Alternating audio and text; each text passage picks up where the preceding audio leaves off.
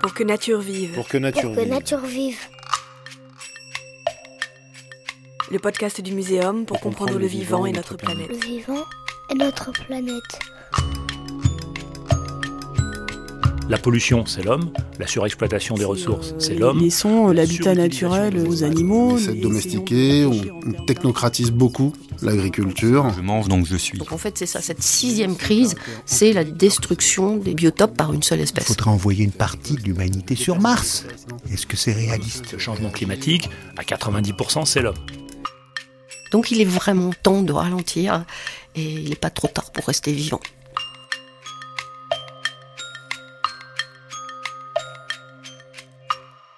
Cuisiner la nature avec Christophe Lavelle.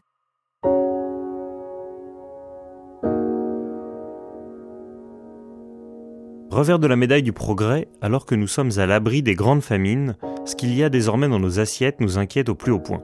En effet, selon de nombreuses études, la santé et l'environnement deviennent des préoccupations majeures des Français lorsqu'ils font leurs courses alimentaires, devant le coût et le goût. Ceci notamment à cause d'une agriculture intensive, d'une transformation voire d'une ultra-transformation des produits et d'un régime souvent déséquilibré qui ont globalement un impact négatif sur notre santé et notre environnement. Pollution des sols et des eaux, affaiblissement de la biodiversité, augmentation des allergies, épidémie d'obésité, n'en jetez plus. Il est urgent de renouer le lien entre connaissance et consommation de ce que nous mangeons pour notre santé comme celle de la planète, ainsi que va nous l'expliquer Christophe Lavelle, chercheur en sciences de l'alimentation au CNRS et au Muséum national d'histoire naturelle. Bonjour Christophe Lavelle. Bonjour. Alors dans l'exposition Je mange donc je suis au Musée de l'Homme, dont vous étiez commissaire, vous distinguez trois dimensions qui segmentent notre rapport à l'alimentation. Nature, nourriture, culture. Pouvez-vous nous donner quelques exemples concrets pour euh, chaque pilier qui structure notre rapport à l'alimentation? Alors, euh, cette exposition, qui était euh, divisée en trois parties, a permis d'aborder trois échelles euh, de réflexion. La première, la nourriture, donc c'est-à-dire on considère l'homme en tant qu'individu, l'échelle de, l'humain. Ça permet d'aborder les notions de nutrition, de goût, euh, le rapport de l'homme à l'aliment, justement. La deuxième, on change d'échelle, on fait un saut où on aborde la culture, c'est-à-dire en fait l'homme dans un contexte d'interaction et de construction collective. Donc euh, tout ce qui touche à la société, euh, sacré, le religieux, euh, bah, les manières de cuisine, les manières de table, l'art culinaire. La dernière, on fait encore un saut d'échelle où là, on est face à la nature, c'est-à-dire finalement euh, l'environnement, la planète, les, euh, les sociétés entre elles, la mondialisation, la diversité des systèmes de production alimentaire. Tout ça, ça permet en fait d'interroger le, visiteur sur ses habitudes de consommation euh, en livrant quelques pistes de réflexion euh, dans l'idée surtout qu'il puisse mieux mesurer l'impact de ses choix, que ce soit sur la santé ou que ce soit sur la préservation de l'environnement. Et euh, l'idée, c'était vraiment de montrer justement toutes les disciplines scientifiques euh, qui font l'identité euh, du muséum et du musée de l'homme, hein, qui en est une composante. On a de l'anthropologie, de l'ethnologie, de la paléontologie, de l'écologie, de la physique, chimie, biologie, physiologie, géologie, qui montrent que l'alimentation en fait est un sujet extrêmement complexe, pluri et interdisciplinaire. En ça, on n'a rien inventé dans le sens que la, la première définition de la gastronomie nous avait été donnée par Bria Savarin en 1825, donc publication de la physiologie du goût, et où il avait cette euh, accroche, notre gastronomie et la connaissance raisonnée de tout ce qui a rapport à l'homme en tant qu'il se nourrit. Et c'est vraiment cette, euh, sur ce fil conducteur qu'on a suivi dans cette exposition d'une connaissance raisonnée qui fait appel à toute forme de discipline et tous les champs de la connaissance.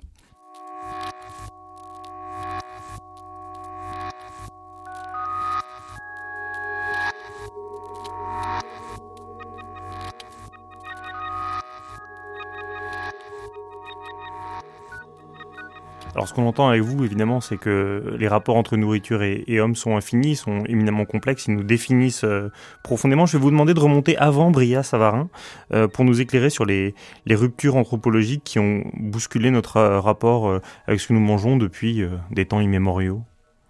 Alors les ruptures, il y en a- il y en a eu, il n'y a pas eu tant que ça parce que finalement l'évolution est assez continue.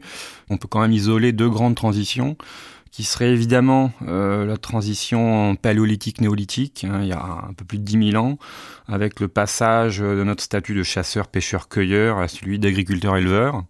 Euh, c'est-à-dire un passage où notre alimentation était basée sur un prélèvement de la nature sauvage à celui où on s'est mis à domestiquer cette nature, à l'artificialiser d'une certaine manière. Donc il y a eu mise en place d'une culture, d'agriculture, d'élevage, et euh, avec évidemment plusieurs corollaires euh, dans cette transition. C'est que d'une part il y a une sélection des espèces cultivées ou élevées, et puis aussi des pathologies émergentes du fait de la promiscuité homme-animal, avec les transmissions de virus euh, de l'un à l'autre, comme le rappelle d'ailleurs l'actualité euh, brûlante. Et euh, bon, avant ça, avant le coronavirus, on a eu, on a tendance à oublier que les pestes et les grippes étaient aussi des transmissions d'animal à homme, et tout ça est d'une certaine manière c'est une conséquence aussi de, ce nouveau mode de vie et de mode de production alimentaire.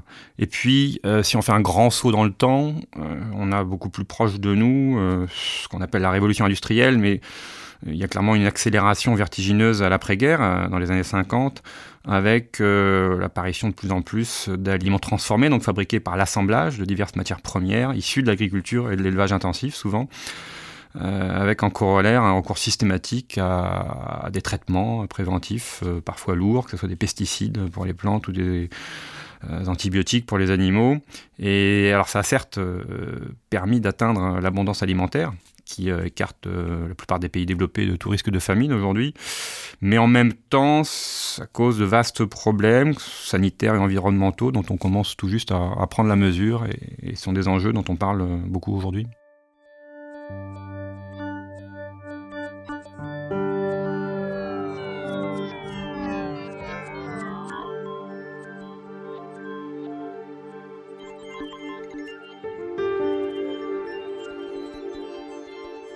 La lutte contre la famine a servi de boussole à l'agriculture. Euh, l'élevage, c'était plus sûr que la chasse. L'agriculture intensive euh, obtenait encore de meilleurs rendements à l'hectare. Et donc, euh, au moment où on a réussi à se mettre à l'abri, et comme vous le disiez, la question de l'accès à l'aliment ne se pose plus. On est entré en âge d'abondance, on ne meurt plus de faim. Mais on a peur de ce qu'on mange. Comment est-ce que le fait de vouloir nourrir la planète s'est retourné contre nous? L'affaire n'est pas simple. je vais reprendre Bria Savarin qui nous disait, à la suite de sa définition, que le but justement de la gastronomie, c'est de veiller à la conservation des hommes au moyen de la meilleure nourriture possible. Et le fait est qu'une bonne alimentation n'est pas forcément facile à définir, et c'est encore moins facile de s'assurer qu'elle soit accessible à tous.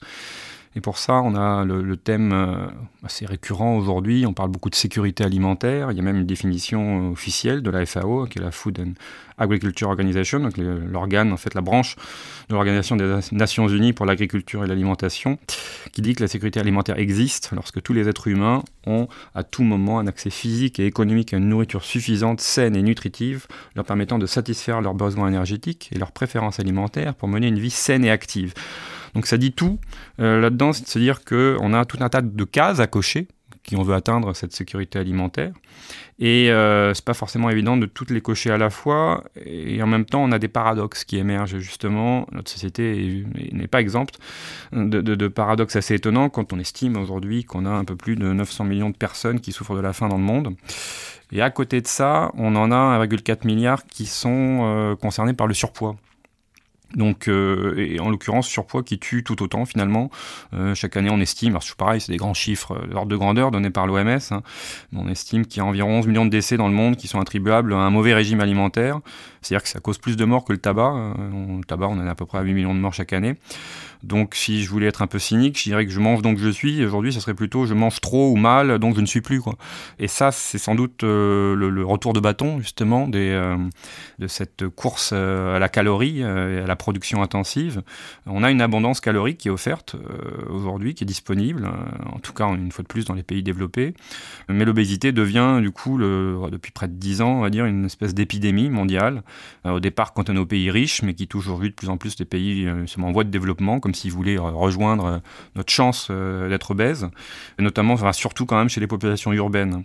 Et ce qui nous amène à ce fait euh, malheureusement remarquable, c'est que finalement, une majeure partie de la population mondiale aujourd'hui vit dans des pays où le surpoids et l'obésité donc tuent plus que l'insuffisance pondérale. Autrement dit, il y a plus des gens qui meurent de surnutrition que de sous-nutrition. Et ça, euh, bah, c'est le corollaire hein, de la surcharge pondérale qui en soi euh, n'est pas morbide, mais euh, qui propose un terrain favorable à l'élévation d'un certain nombre de risques de maladies chroniques comme les maladies cardiovasculaires, le diabète, l'arthrose et même certains cancers, notamment toute la voie digestive, hein, l'endomètre, le côlon et aussi le cancer du sein de manière un peu plus étonnante, mais c'est pour des raisons inflammatoires. Donc il faut vraiment considérer ce retour de bâton comme euh, une espèce d'ironie de l'histoire euh, qui fait qu'on souffre euh, d'une abondance alimentaire trop forte et au-delà de l'abondance surtout d'un déséquilibre. En fait la cause de l'obésité c'est un déséquilibre énergétique entre les calories consommées et les calories dépensées. Évidemment ce déséquilibre s'accentue avec l'abondance de l'offre et la grande consommation d'aliments très caloriques, souvent très riches en gras, en sucre et on a une diminution de l'activité physique qui est concomitante due au caractère extrêmement sédentaire de, de nombreuses formes de travail l'évolution des modes de transport aussi. Et ce qui fait qu'en fait, manger, bouger, euh, ça, ça devrait être euh, manger moins, bouger plus, qu'on devrait prendre comme nouveau mot d'ordre.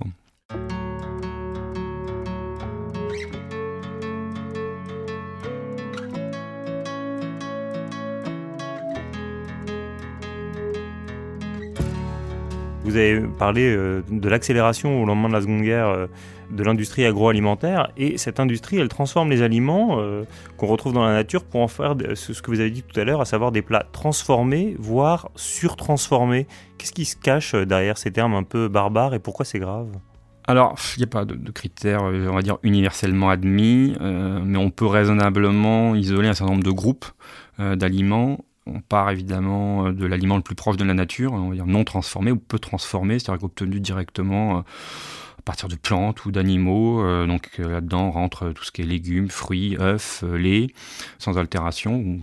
ils ont parfois été transformés de manière minimale, hein, lavés, triés, broyés, séchés, fermentés, mais toujours sans ajout de substances extérieures. C'est vraiment l'aliment lui-même. Après, le deuxième stade, c'est justement l'ingrédient transformé. C'est-à-dire qu'on a des substances extraites de la nature euh, par des procédés qui peuvent être un peu plus violents. On a du pressage, du broyage, concassage. C'est comme ça qu'on fabrique des huiles, les végétales, les graisses animales, euh, comme le beurre, euh, le lard, le sucre, le sel, bien sûr. Ceux aussi sont issus de ce type de transformation. Et puis dans la troisième catégorie, on va trouver des aliments transformés, c'est-à-dire fabriqués essentiellement avec des ingrédients naturels ou peu transformés, mais auxquels on peut ajouter euh, du sel, du sucre et éventuellement d'autres substances, de l'huile, euh, du vinaigre pour faire des conserves. On a des poissons fumés, du thon en boîte, le fromage, le pain, euh, puis toutes les boissons, vin, bière, cidre. Et enfin la dernière catégorie qui fait beaucoup parler d'elle, qui est vraiment la l'étape ultime de la transformation, euh, qui n'en trouve que dans l'industrie. Il s'agit de produits dont la fabrication fait justement appel à une variété d'ingrédients dont beaucoup sont utilisés exclusivement par l'industrie. On va trouver des huiles hydrogénées, euh, des extraits de protéines, euh, des additifs, que ce soit des arômes, des émulsifiants, des colorants, des édulcorants, des épaississants, des gélifiants, des conservateurs, etc. dont le but est d'obtenir des plats, si possible flatteurs au goût, pas chers, c'est pour la grande distribution. On trouve là-dedans les inévitables confiseries, les biscuits, les chips, les sodas, les, nuggets de poulet, les céréales du petit déjeuner, les pizzas, etc. etc.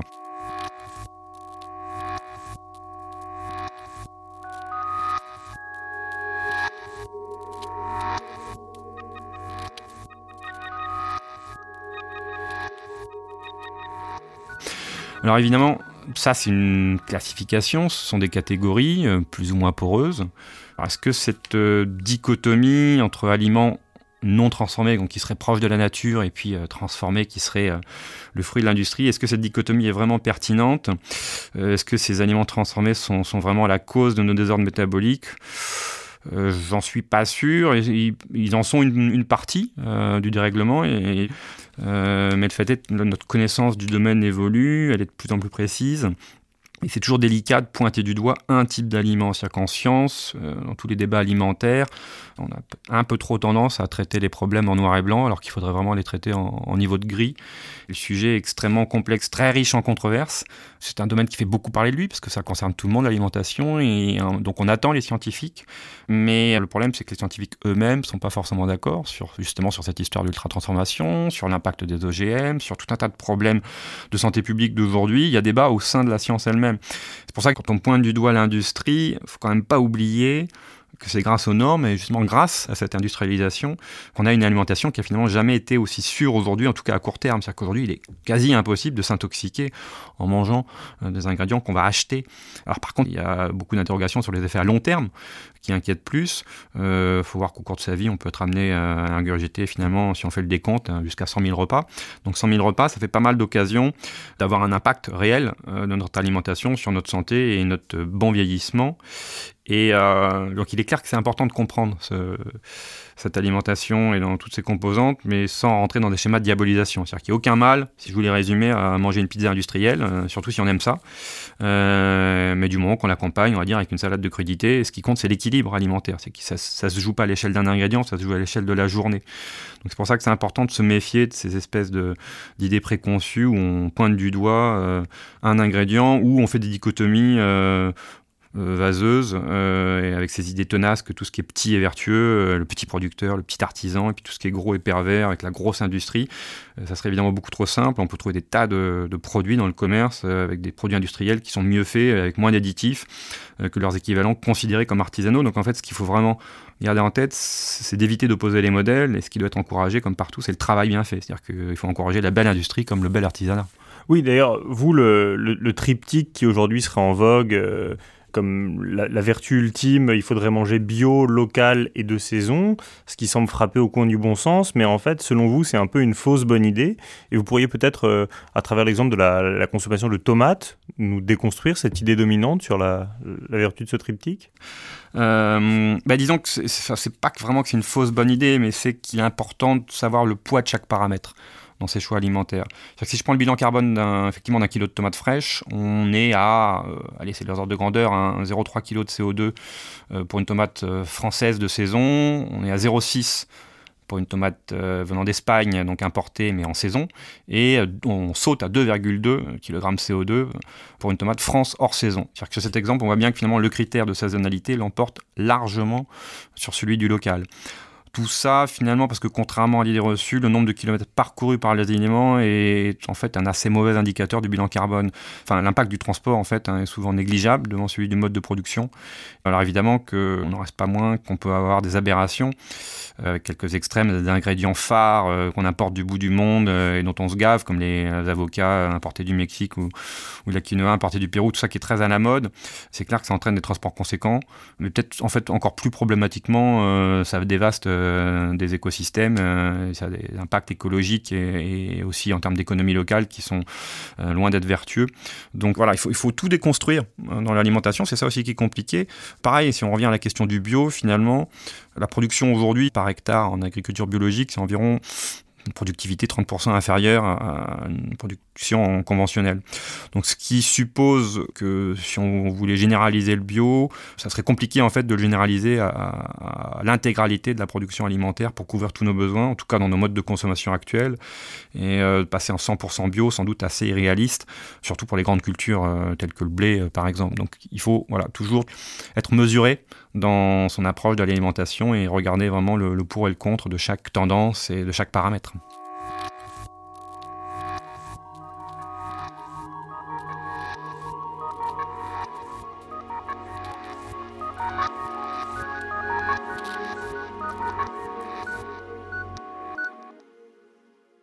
Jadis, on avait une alimentation euh, plus diversifiée et les modifications de l'agriculture, avec euh, notamment l'essor de la monoculture, ont entraîné une disparition assez vertigineuse de la diversité alimentaire. 60% des calories que nous, nous, ingérons sont liées à seulement trois produits, à savoir le maïs, euh, le riz et le blé.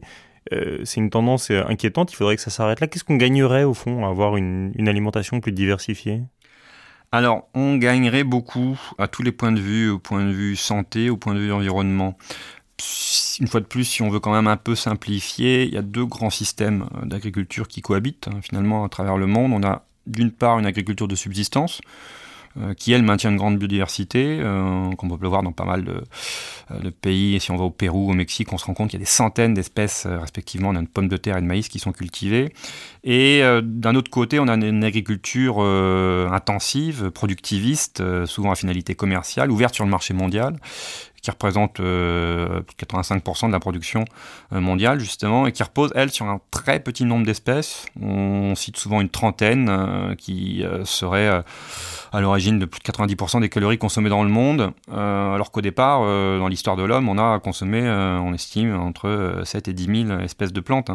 Donc on a vraiment une réduction drastique hein, de cette variété, favorisée par l'industrialisation, qui a eu tendance justement à opérer cette réduction, notamment au cours du XXe siècle, comme on l'a dit. Et euh, le problème, c'est que du coup, ces systèmes, ils sont extrêmement vulnérables face aux changements de conditions environnementales, notamment ceux qu'on euh, voit en ce moment, ou aux attaques de parasites euh, qui peuvent cibler justement des espèces cultivées, d'autant plus facilement qu'on est sur des monocultures. Et c'est dommage dans le sens que dans cette agriculture dite intensive, et qu'une fois plus est majoritaire dans les pays développés, la biodiversité est souvent à tort perçu négativement, quasiment exclusivement comme une source d'agression. C'est-à-dire qu'on parle toujours des insectes ravageurs, des mauvaises herbes, des maladies, euh, alors qu'il y a de nombreuses espèces présentes qui pourraient au contraire rendre des grands services. si on reprend les insectes, et notamment les abeilles, c'est quand même eux qui pollinisent. Euh, les vers de terre fertilisent les sols. On a des oiseaux insectivores qui peuvent réguler les populations de chenilles, des coccinelles qui, qui bouffent les pucerons, les reptiles et les rapaces qui bouffent les rongeurs. Enfin, on a plein d'auxiliaires qui pourraient être extrêmement utiles. Après, pour ça, il faudrait s'assurer de leur présence euh, dans les milieux de culture. Donc, ça veut dire préserver à côté de ces cultures des environnements semi-naturels pour assurer le logis à tous ces locataires, là, donc des haies, des prairies, des marais, et puis limiter l'utilisation des pesticides qui tuent les plantes et les insectes dont ils se nourrissent. Donc pour ça, ça veut dire qu'au moins pour certains types de cultures, comme on le disait, il faudrait revenir à des techniques d'agroécologie beaucoup plus responsables, fondées sur notre connaissance des écosystèmes.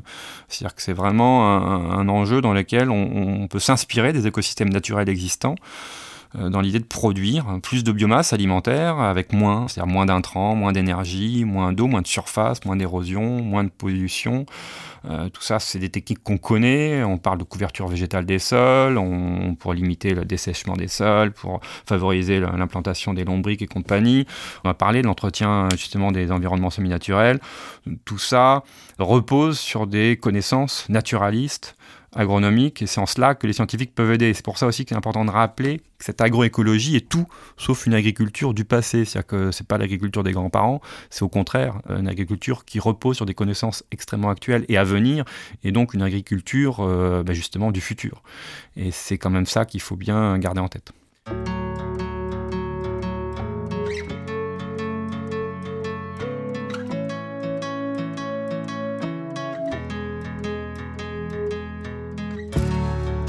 Alors on va éviter une controverse, on va éviter de revenir à l'agriculture des grands-parents, parlons de euh, celle qu'on a aujourd'hui. On constate en tout cas qu'il y a un nombre croissant d'allergies, d'intolérances alimentaires, souvent le, gluten euh, est mis au banc des accusés.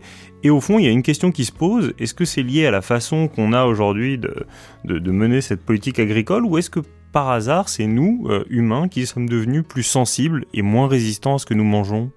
Alors là encore, c'est justement, ça fait partie des sujets controversés. Ce qui est intéressant, c'est que hum, y a sans doute effectivement une façon de produire et de consommer qui a évolué un peu trop rapidement euh, par rapport à l'évolution de l'homme. Il faut, prendre ça avec des pincettes, parce qu'il y a de plus en plus d'individus qui se disent intolérants au gluten, euh, alors que quand même on en consomme depuis des millénaires. Mais le fait est qu'aujourd'hui, on estime qu'il y a 1% de la population qui est réellement euh, atteinte de symptômes physiques, euh, parfois très graves, hein, suite à la consommation de gluten, tandis qu'il y en a quand même beaucoup qui se déclarent ou qui optent pour un régime sans gluten, sans raison médicale avérée en tout cas. Alors ce qui est possible, ce qu'on dit parfois, mais encore une fois, il n'y a pas de consensus, c'est qu'en domestiquant le blé, on a sélectionné des variétés plus riches en gluten, parce que c'est finalement ces propriétés qu'on cherche, hein, les propriétés viscoélastiques du gluten qui, dont on a besoin hein, pour fabriquer les produits céréaliers tels que le pain, les pâtes. Mais après, au-delà du gluten, ce qui est vrai, et euh, de plus en plus un scénario qui émerge, consisterait à, à dire que l'alimentation euh, beaucoup moins varié qu'avant, beaucoup plus aseptisé, serait peut-être une des causes de notre sensibilité accrue aux allergies aujourd'hui. Euh, il y a aussi une grosse recherche qui est menée actuellement du côté du microbiote intestinal. C'est un domaine assez récent qui est en pleine explosion. Euh, on a quand même une extraordinaire biodiversité là-dedans, près de 1000 espèces, 100 euh, 000 milliards de cellules, ça représente 1 à 2 kilos de bactéries dans nos intestins. Donc il y a sans doute la clé là-dedans, dans cette biodiversité interne, à de nombreuses réactions allergiques.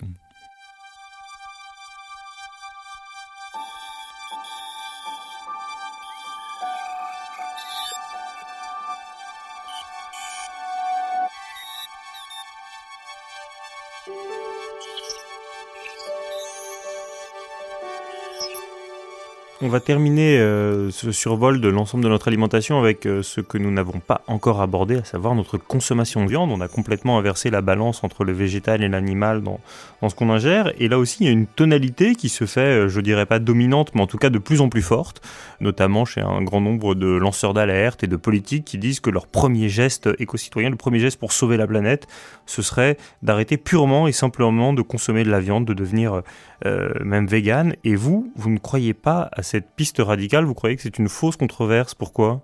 Euh, c'est qu'en fait, je crois rarement aux pistes radicales. Euh, c'est que ce rejet total de la viande.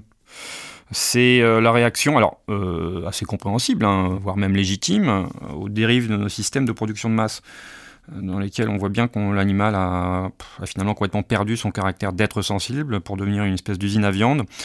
Euh, et donc il est évident, et en cela je donne raison aux activistes, euh, véganes de toutes sortes, qu'il faut repenser et rééquilibrer notre alimentation, que ce soit pour des raisons euh, sanitaires, écologiques ou éthiques. Mais il faut prendre tous les paramètres euh, réels en considération. Aujourd'hui, on a une, expansion démographique, un réchauffement climatique qui pose un défi majeur, comme on l'a vu, pour justement nourrir cette humanité. Et c'est vrai que dans cette manière de se nourrir, la consommation de protéines occupe une grosse place. Ce qui est encore une fois pour des raisons métaboliques, hein, on a besoin, on considère qu'il faut à peu près euh, un apport calorique total euh, dans lequel on a 15% d'apport dû aux protéines. C'est ce qu'estime l'OMS. Et euh, une fois de plus, il y a une opposition dans le monde entre le, milliard de personnes qui en souffrent d'un apport protéique insuffisant, et puis d'un autre côté, les pays développés dans lesquels on a une surconsommation de protéines, justement favorisée par cet euh, élevage euh, intensif, extrêmement efficace, en tout cas à court terme, qui nous donne aujourd'hui accès à une alimentation carnée abondante. Donc on en est, si on reprend des chiffres, un apport protéique qui est aujourd'hui de 1,4, 1,6 grammes de protéines par kilogramme par jour, alors que la moitié suffirait largement. Et euh, un peu l'ironie de développement mondial fait que les pays en voie de développement sont en train de nous rejoindre, pour, plutôt dans, dans, le mauvais sens du terme, puisque par exemple si je prends la Chine, on est passé de 30 kilocalories par personne par jour en 1960 à 450 kilocalories par personne par jour. C'est avec une consommation qui se rapproche de celle des Français en 90, et tout ça à travers l'alimentation justement animale. Donc ça pose un énorme problème, puisque l'élevage est aussi le principal finalement utilisateur de terres agricoles, et on a de très larges surfaces cultivables qui sont dédiées à la production fourragère. Ça peut paraître une bonne idée parce que ça permet de transformer le fourrage en viande, donc ça permet de valoriser des protéines jugées, comme on dit, de mauvaise qualité pour offrir des protéines de meilleure qualité, parce que c'est vrai que les protéines animales sont mieux assimilables et sans doute d'ailleurs mieux équilibrées en termes d'acides aminés mais euh, cette consommation réduit globalement le potentiel nutritif des surfaces cultivables. C'est-à-dire qu'on donne toujours des ordres de grandeur où il faut euh, en moyenne 16 kilocalories d'origine céréalière pour produire 1 kilocalorie d'origine bovine. Donc ça, c'est clair que l'équation n'est pas bonne. D'une autre manière, en fait, si on prend un hectare de bonne terre, on a euh, un paysan dessus qui travaille cet hectare, il peut nourrir 30 personnes en production végétale, c'est-à-dire avec des fruits, des légumes, des oléagineux, des légumineuses, des céréales, mais finalement moins de 10 personnes, entre 5 et 10 personnes en production animale, c'est-à-dire que de la viande, euh, du lait, des œufs. Donc ça veut dire qu'il faut équilibrer nos régimes, euh, parce que les produits animaux et végétaux sont totalement complémentaires, c'est-à-dire que les produits animaux vont nous apporter du fer, des oméga 3, des vitamines B12, du calcium, qu'on trouve très difficilement, surtout pour le fer, l'oméga 3, vitamine B12 dans les, végétaux, et puis euh, les végétaux de l'autre côté apportent des fibres, des vitamines, des polyphénols. Donc tout ça veut dire qu'une alimentation équilibrée repose sur les deux, mais euh, pour l'instant elle est déséquilibrée parce que justement la balance penche beaucoup trop en faveur de l'animal. Donc il juste de rétablir la juste balance et euh, de diminuer drastiquement notre consommation de viande. Et je dirais qu'on n'a pas le choix parce que pour nourrir l'humanité, au-delà de réduire les, les, comme on dit toujours, les pertes et le gaspillage, il est clair que dans l'équation, il faut absolument aussi réduire notre empreinte écologique et pour ça, euh, on n'a pas le choix, il faut réduire notre consommation de viande.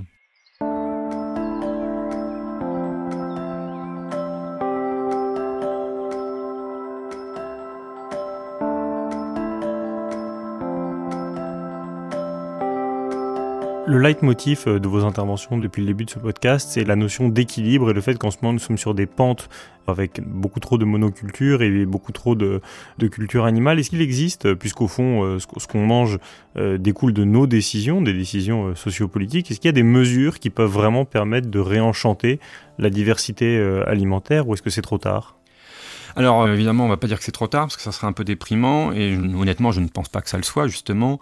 En fait, il s'agit de réenchanter, de réinventer. Pour le végétal, on l'a vu, il faut valoriser, il faut pas interdire. C'est pour ça que j'aime pas du tout le discours qui dit euh, arrêter la viande.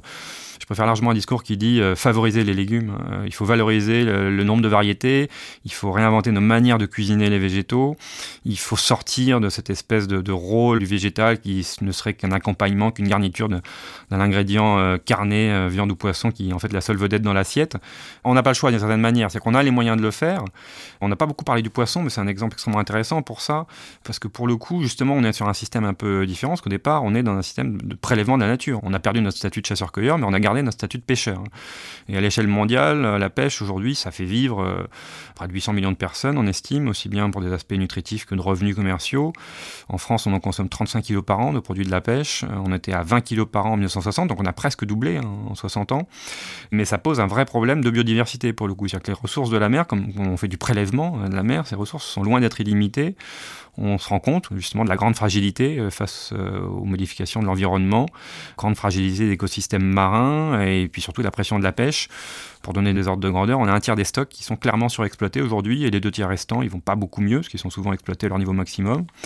Et avec plusieurs espèces qui se sont déjà effondrées. Euh, on parle du cabillaud, on parle de l'empereur. Donc ça, ça serait évidemment la vision très pessimiste de la chose, en disant bah, ça y est, on est tous foutus, les océans vont se vider et, et on va plus pouvoir manger de poissons. Maintenant, on se rend compte, petite lueur d'espoir, que quand on a la volonté politique d'appliquer des quotas, on arrive à inverser la tendance. Par exemple, en Atlantique Nord-Est, hein, pour prendre une zone qui nous concerne, proche de, chez nous et de nos pêcheurs. On a 40% des stocks qui étaient surexploités il y a une quinzaine d'années, alors qu'aujourd'hui, euh, il n'y a plus que, entre guillemets, 20%. C'est-à-dire qu'on a réussi à diminuer par deux le nombre de stocks surexploités au large de nos côtes, ce qui montre une efficacité relative, mais quand même des campagnes euh, mises en place, en Europe en tout cas, pour préserver les ressources. Et ça, c'est important de noter que justement, on a quand même des moyens d'action et que ces moyens d'action doivent justement être mis en œuvre.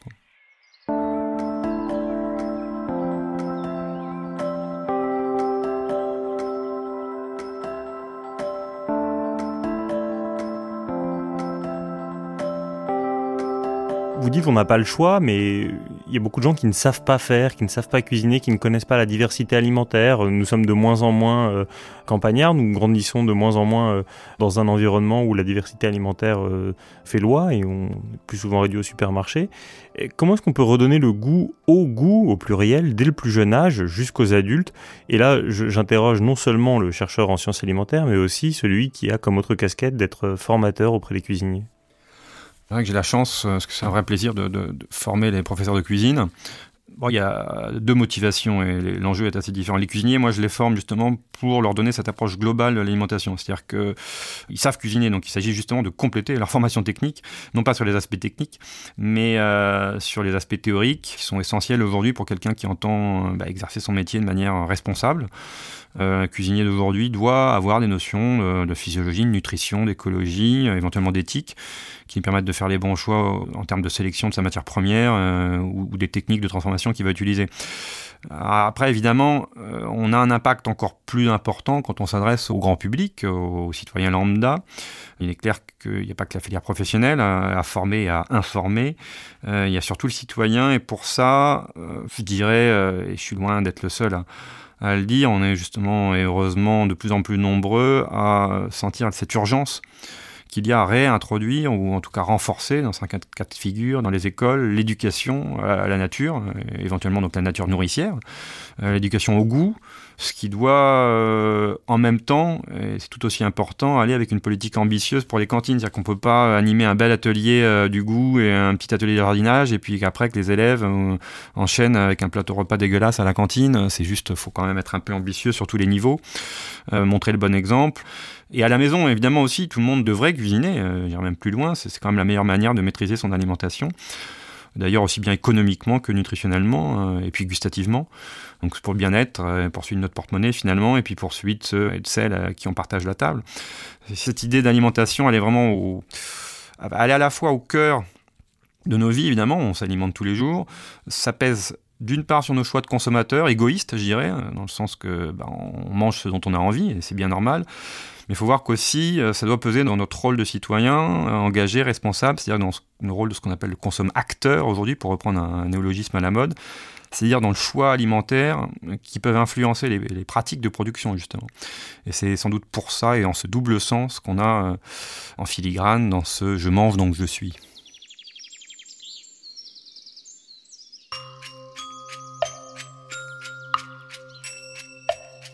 Dans cet épisode, vous venez d'écouter Christophe Lavelle, chercheur en sciences de l'alimentation au CNRS et au Muséum national d'histoire naturelle, interviewé par Vincent Hédin.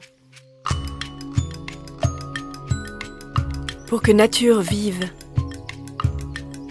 Un podcast produit par le Muséum national d'histoire naturelle et création collective, en partenariat avec le ministère de la Transition écologique et solidaire.